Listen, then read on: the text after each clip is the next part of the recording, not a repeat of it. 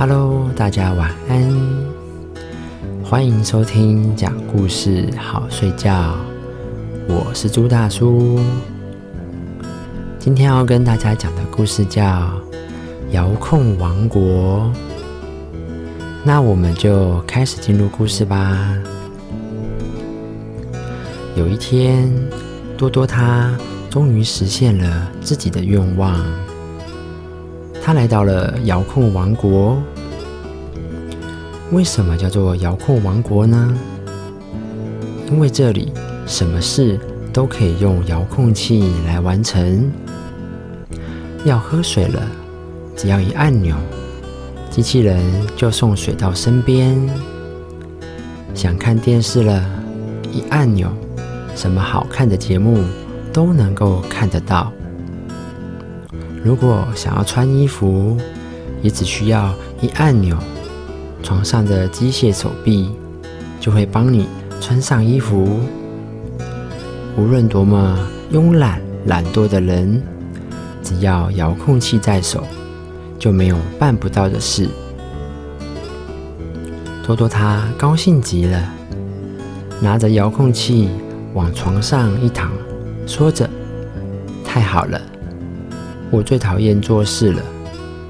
有了遥控器，我什么事都不用做了，不用上学，不用洗碗，更不用做早操了。日子一天天过去，躺在床上一点也不愿意动的多多，长得也跟遥控王国的人一模一样了。他的双手以及双脚。变得只有铅笔那么细，但是他的嘴巴却变得大大的，可以吃任何的东西。多多他对自己的身体变化一点也不害怕。多多说：“怕什么？只要我能按按钮，能看卡通片，有吃又有喝，要手和脚。”又有什么用呢？有一天，多多的遥控器突然没电了。他想喝水，机器人没有接到命令，怎么喊也不来。他想看电视，可是怎么按按钮，电视也打不开。最糟糕的就是，他想下床换遥控器的电池。手和脚没有一丝的力气，连床都下不了了。多多知道，遥控王国的朋友们也帮不了他，因为他们也是靠遥控器过生活，同样没有站起来的力气。这个时候，多多才想起平时活动的好处，但是现在说什么？